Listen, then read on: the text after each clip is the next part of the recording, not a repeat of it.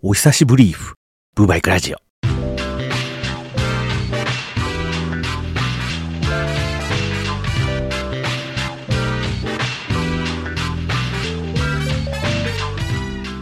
いきなりのダンディ坂野さんあのね、岡山駅前にイオンがありまして、その近くに、今ちょっと落ち着いてるんですけど、かつてラーメン激戦区と言われた通りがありまして、その一角にスパゲッツダンディというパスタ屋さんがあるんですね。あの、デカ盛りで有名なお店で、いつもね、このなりですから、小さめのを注文すると不審な顔をされるわけですが、ま、スパゲッツダンディですから、どう考えてもダンディ坂野さんに何かしらインスパイアされたお名前だと思ってるんですけど、なぜその名前にしたのかは聞けないっていうね。えーコロナの頃からですね、お休みが不安定になってて、あー行きたいなと思って行くんですけど、いっつもお休みばっかりでね、そこへこの前ようやく行けて嬉しくって、こんなオープニングになってしまいました。えーということで、2023年正規の配信としては一発目ということで、随分とお休みをいただきましたんで、さぞかしネタも溜まってることだろうと、お考えの諸君、甘いな。年末だろうが年始だろうが、お盆だろうがお彼岸だろうが、私の喋ることって、暑いとか寒いとか腹減ったとか眠いとか、そんなことしかないんですから。誰がそんだけしか喋ってないんですかでもね、20日も間が空きますと、もう昨日とかね、ほぼ誰も聞いてないっていう状態あれだけミュートでいいから過去回を一日中リピート再生しておけと言い続けてきたのに何をやってるんだブリスナーはと。もうどういうこと？ちゃんとしてまあでもね、眠いで言いますとね、この前3連休ありましたでしょう。そもそもが3連休っていうことを完全にノーマークでしてね、直前にカレンダー見て、うぎゃー知らんかったーってなりすまで、まあ無意無策というか、引きこもりの3日間だったわけですね。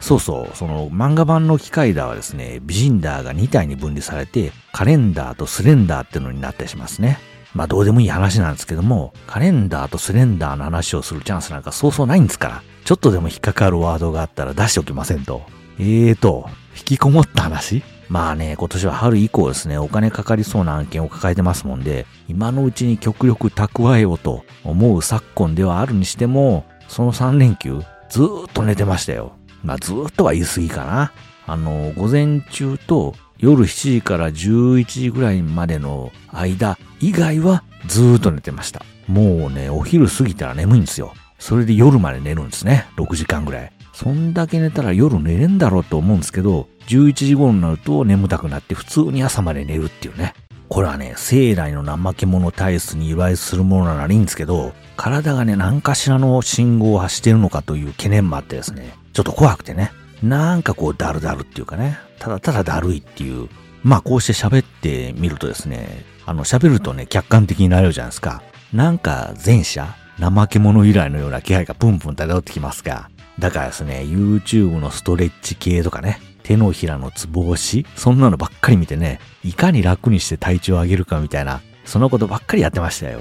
体を動かせ体を。ちょっとその辺走ってこいバカ。あの、その YouTube ね。お正月三が日はね、前にその YouTube の東映時代劇チャンネルで1話と2話だけ配信されて、蛇の生殺し状態にされてしまった眠り京志郎、田村正和版の眠り京志郎のこの DVD を年末に買いましてね。それをずーっと見てましたね。てかさあ見ようかって思ったら YouTube の方で3話と4話も配信されるっていうね。まさかこのまま全話行くんじゃあるまいなと危惧したんですけど、まあどうやらそこで終わりだったらしいんで、安心して5話から見始めたんですけども、あの1時間番組でね、26話まであるもんですから、本当にね、三が日はずっと見てたんですけど、まあ終わりやしねえっていう。まあでもね、内容が面白いんでね、飽きないんですね。またこのオープニング曲がね、非常に良くてね、シンセサイザーじゃないエレピ的な音っていうのその電子的ではない電気的なチープな感じが逆にいいっていう。だから普通こういう一気見するような時ってオープニングやエンディングはすっ飛ばすもんですけど、前はずっとオープニングはフルで見てたんで余計に時間がかかったってのもあるんでしょうけども、田村正和扮する眠り京志郎がまたいいんですよね。あのアンニュイな感じ。私は生涯妻を持たないと決めた男だ。このストイックというかね、硬派な雰囲気もあるんだけど、スウェーデンはいただくようにしている。みたいな、結構女好きっていう。あのね、自殺しようとした娘をね、思いとどまらせたところで、これで死のうなどということはなくなったであろう。犯す。おいおい、みたいな意味不明な論理で迫ってみたり、あの、70年代なんでね、うっすら期待してたんですけど、まあ、実はそういう際どいシーンはほぼなくって、そしてこの70年代の作品だからかどうかわかりませんけど、なかなか突っ込みどころも多いわけで、あ、これあの渦政のスタジオだなとか、多分ここ大覚寺の池だなみたいなシーンは多いんだけど、そういう裏側よりもあの世界観にね、どっぷりはまり込めばとても楽しめましたよ。あの、私がね、初めてこれ見たのは小学生の冬休みの再放送だったと思うんですけど、当時何のことやらさっぱりわからんくて、でもなんかかっこええな田村正和って思った記憶があって、まあそれがこの年になればまあストーリーは理解できますから、ほほうとこういう話だったのかっていうのがようやくわかるみたいなね。あの、面白いですね。眠り京志郎。皆さんも DVD をぜひ。あの、まだ4話まで YouTube 配信されてんのかな？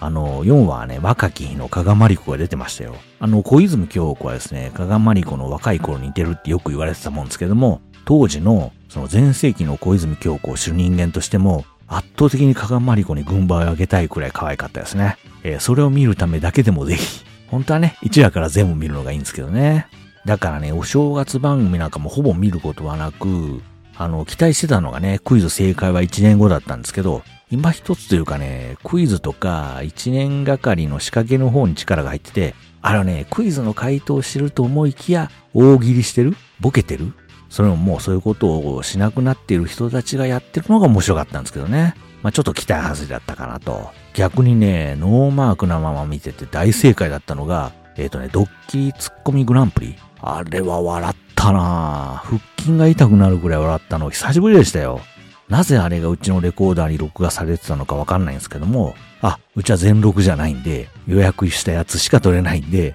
でも自分で予約した記憶はないんで、なんかのワードで引っかかって自動録画されたと思うんですけど、だとすればよくやったソニーと、さすがは世界のソニーと褒めてやりたいですわな。たまに意味不明なものも録画してるけど許す。あの、パソコンなんかね、ハードディスクのデフラグってするじゃないですか。もう長いことした記憶はないですけど、そういう機能ってレコーダーにはないんでしょ？撮っては消し、撮っては消ししてるんだけど大丈夫なのかなっていう心配があって、まあパソコンでやってないくらいなんでやんなくてもいいのかなとも思ったりしてるんですけども、あの一旦全部ね、ディスクへ移動させてまっさらにして初期化して書き戻すなんちゅう手もあるんでしょうけど、めんどくさい。っていうか BDRW どころか DVDRW もディスク持ってない。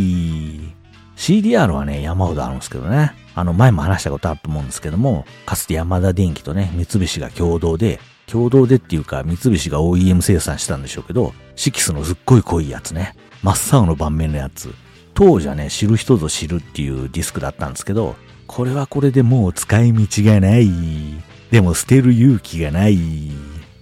まだオープニングだというのに何をどうでもええことをたーたーたーたー喋っとるかな。今年の配信が思いやられますな。つうことで、ブーバイクラジオ始まります。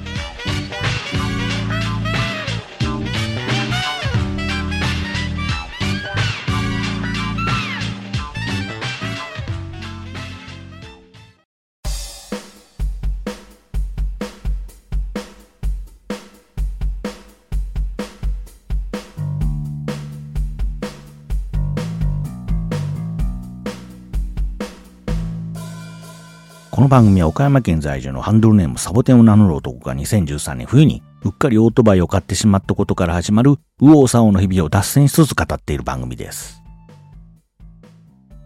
2022年の日本バイクオブザイヤーっつのが発表されてまして、え？そんなのやっていたの？っていう。ああ、車の方のね、カーオブザイヤーっていうのもまだやってんですかねあの、いつも批判だらけのやつ。私が過去乗ってた車一回も選ばれたことがないでおなじみのやつ。おかしいなと。シビックなんでね、前後のモデル、ワンダーとスポーツだったかなは、確かカーオブザイヤーになってるはずなんですよ。なのに私の乗ってたグランドシビックはかすってもないっていう。いや、あれはあれでなかなかいい車だったんですけどね。今あれが新発売されたら絶対買う。買わないなあとスカイラインも入ってねえし。シビックもね、スカイラインも結構評価されてたはずなんですけどね。で、その2022年のバイクオブザイヤーは、ダックス125だそうで、なるほどね、万人が納得するとまでは言えないにしろ、こういうのって本当に最大公約数としての結論なのかと机を叩きたいというか、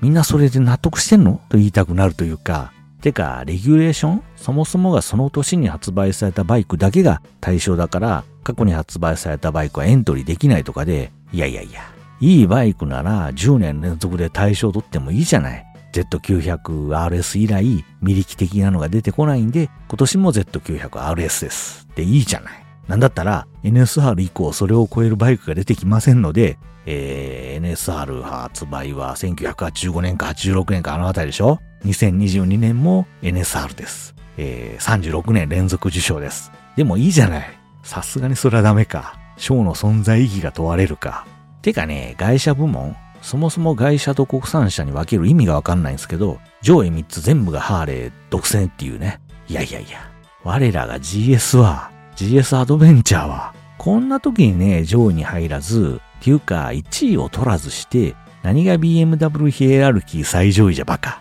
いや、それお前が勝手にカーストを感じてるだけじゃし。いいや、明らかに明確に優遇している GS をなぜありとあらゆる手を使ってでも上位に出ようとしない BMW モトラットは、もう全力を挙げて組織票を起こしせいやと、何やってんのもうちゃんとして。っていうか、調べてみましたら、バイクオブザイヤーって、今回で5回目っていう全然歴史のない賞みたいです。これならね、ヤングマシンでやってるマシンオブザイヤーの方がいいような気もしますね。まあ気もするじゃなくて、バイク界ではきっとそうなんだろうなと想像してますけど、まあそっちはそっちでですね、大型ばっかりなのが気に食わないなんていう声もあるみたいで、あっち立てばこっち立たずでめんどくせえもんですな。えー、ということで2022年バイクオブザブーバイクは R1200R と決定いたしました。多分今年2023年も同じです。あの BMW といえばね R12 の噂があるとかなんとか R9T のねエンジン乗せた R18 みたいなアメリカらしいですけどそもそもが R18 ってのが私からすれば不思議ちゃんなわけですよ。わざわざ 1800cc の水平対向エンジン作ったんでしょ？あれは何？車からの流用なの？あの、普通に考えてね、R 系のエンジンを乗せるのが手っ取り早くないか？みたいなことを、なんで新規のエンジン？みたいなことを思ったんですけども、っていうか、BMW はハーレーに喧嘩を売ろうとしているの？あの、岡山のね、BMW ではハーレーも売ってるわけですよ。まあ、売ってるというか、別店舗ですけど、同じ敷地内の隣同士でね、まあ主体が同じお店なんですけども、だから BMW で R12 の見積もり取って、そのままハーレー行って、スポーツスターの見積もり取って、会社にそんなやり方は通用せんか？特に BMW には。嫌なら買っていただかなくてもよろしくてよ。タバコすっさーみたいな。でもね、最近乗車姿勢の楽なもの、やっぱりなんやかんや言ってアメリカンのものなのかなみたいなことを思い始めてるだけに、ちょっと気になる存在ですね。R12。まあ R18 もそうなんですけど、なんか昔の R69 とかね、あれっぽくさせようとしてるじゃないですか。そこにはその BMW の最新の技術がぶち込まれてるんでしょうけど、もっとこう、ルックスもこう、最先端というかね、アメリカンも BMW が作るとこうなんですよ、みたいな、出してくれませんかねそれも安く。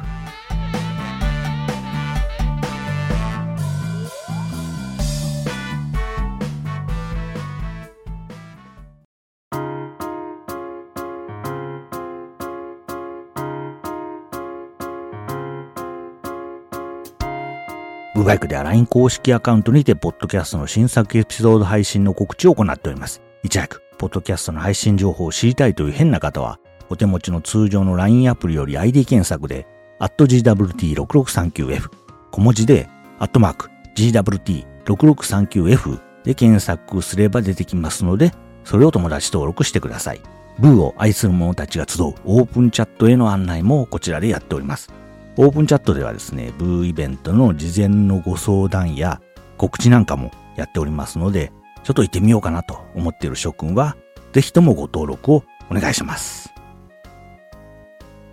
とうとう半カバの季節ですな。この前の浜辺キャンプに行った時だったかな。川崎駅、そんなとこへバイクは置いてないか。まあ、どっかの駅にバイクが置いてあって、忍者でしたけど、半カバつけてたんですね。ついに忍者に半カバをつける時代がやってきたのかと、もうワクワクしながらも、まあ、未だにアルセニアッカーに半カバをつける踏ん切りがつかない私ですが、えー、株にはつけましたね。もう色合わせしまくりのやつね。まあ、色合わせとかね、保温効果関係ねえし。っていうかね、色で言うとね、株そのもの、メタリックブルーなんですね。目立つんですよね。目立ちたくないんですね。濃い緑とかね、こんなやつにすりゃよかったと、今更悔やんでみたいなんかしてね。あの、傍観で言えばですね、何だったかな、Facebook だったかな、自作のゲイターってのを作ったみたいなことを書いてる方がいまして、なんだゲイターって、つって持って写真見ると、私がそれがついてるからこそ買ったブーツの後付けなすね当てみたいなやつね。あれゲーターっていうのかと思って調べてみると、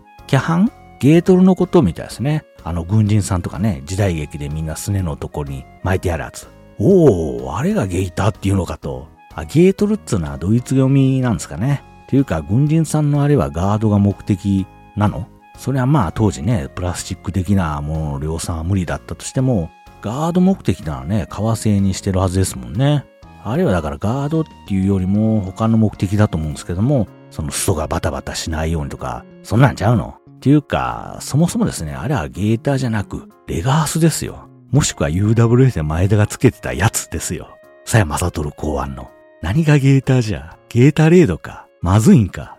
で、その昔ブーツと一緒に買ったスネアってね、これから防寒のためにいよいよ登場機会も増えていくんですけど、いかんせんブーツがもうボロボロなのね。なんとかしてよと言いたいとこなんですけども、一応ね、コンビニのブーツは買い物かごに入れてますけど、購入に進めないんだよね。前ね、エルフのブーツを見た時の、これ欲しいっていう気分刺さってこないんですよね。そのウェア関係もそうなんですけど、なんかこういまいちっていうかね、たまにすっげえかっこいいシャレオツなのを身につけてる人いるじゃないですか。もうそういう方を見かけるとですね、さっと横に並んで横から蹴飛ばして、こけさして止めてから、ねえねえねえ、それどこでこうたんって聞きたくなりますよね。するか、そんなこと。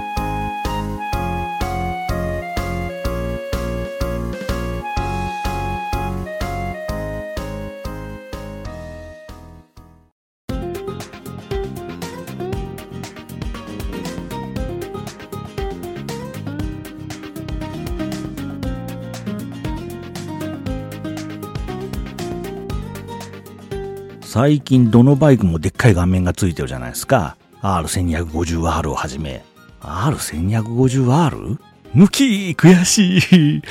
あの、最近で言えばね、スマホのカーナビもなかなかの精度で、まあそれでいいんじゃないかっていう話なんですけども、スマホをマウントすることの恐怖ね。前にお話した例の強撃吸収のクワッドロックを、まあ実はゲットしたんですけども、まあ、この机の脇に置いてるんですけども、何度見てもね、これのどこで衝撃が吸収できんだっていう疑問しかなくてね、わし騙されどんちゃうんかみたいな、まあ、それを考えるとですね、でかいメーターパネルいいなと、R1250R いいなとなるわけですね。買い替えませんけど、カープレイなるものがあるでしょ？スマホの画面を反映させるとかいうやつ。あの画面だけ交換なんつことはできないんでしょうから、もうそうなってくると残された我々が打つ手立ては後付けでつけるしかないわけですわな。そういう後付けを目的にしたもんはないのかと探してみるとないんですね、これが。まあ、こうなったら中華のタブレットを買うしかないなと思い始めてる今日この頃ですよ。iPad mini をね、マウントさせるとか怖くてできないです。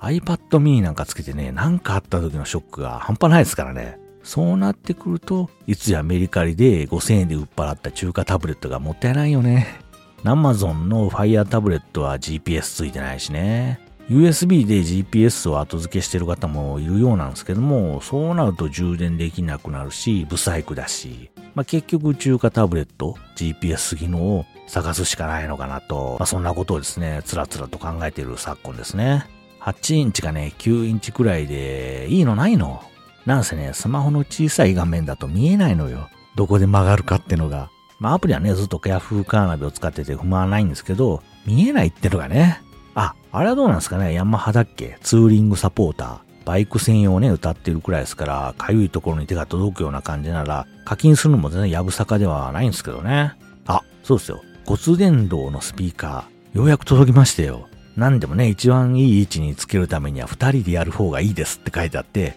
予期せぬところからぼっちを痛感させられるボディーブローを決められるという一件があったんですけども、まあヘルメットね、被ったり脱いだりしながらなんとかベスポジを見つけてセッティング完了しましたですよ。足のヘルメットね、使ってないインカムが外せないまま残ってたり、あのカメラをマウントするアタッチメントがついてたりするもんですから、まあゴテゴテ感が半端なくて、半端ねえ、やんごとねえ。ヘルメットなね、皆さんどれぐらいのスパンで買い替えているもんなんつヘルメットってね、ネットで見ると、うーんっていうデザイン？なんか黒とか白の単色ばっかりですけど、お店行くとすっごいカラフルで、これええな、あれもええなってすごい迷うじゃないですか。あれは何？店が独自にペイントしてもらっているとかなの？私今被ってるのはレイダー買う時に買ったもんなんで、かれこれもう10年ぐらい経つわけですけども、見た目ね、全然大丈夫ですし、不満もないんですけど、不満ないっていうのはね、最近の知らないからであって、ひょっとするとね、この10年の間に恐るべき軽量化がされてたりするの？だとすれば欲しいな肩凝るのよ。お前体中ボロボロじゃねえか。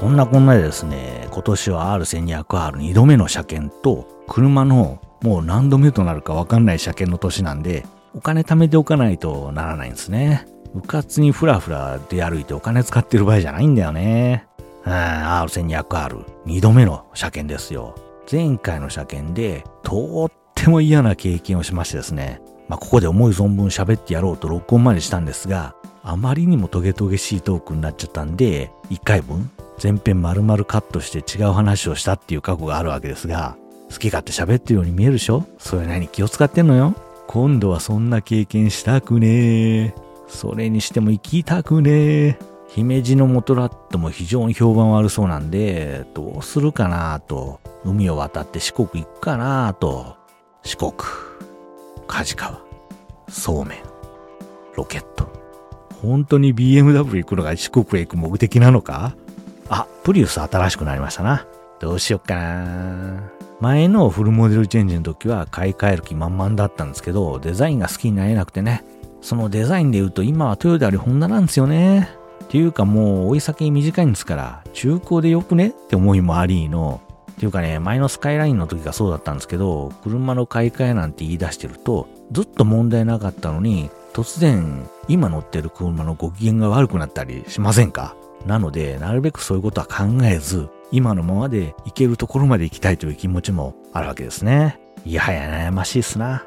と、新年早々頭を抱えることも多々ある中、ブーバイクラジオまた次回の、え？もう？そうです。ずっと言ってるように、私が目指す放送時間は15分を理想とした20分なんですね。こう最近はこうメールをいただいてるんで、そのご紹介で時間伸びてましたけど、メールは枯渇しちゃったし、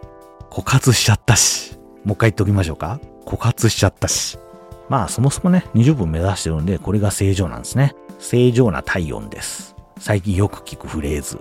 どうでもええわ。でも、それくらいがちょうど良くないですか？その気軽に聞けるっていうかね、ちょっとした合間に聞けるっていうか、特にどうでもいいことしか話してないようなポッドキャスト聞くのは、これくらい限界だと、私も一ポッドキャストリスナーとして思ってましてね。誰がどうでもいいことしか話してないんですか？と、いろいろディスりそうになりつつ、結局自虐で終わりつつ、ブーバイクラジオ、今度は本当にまた次回の配信まで。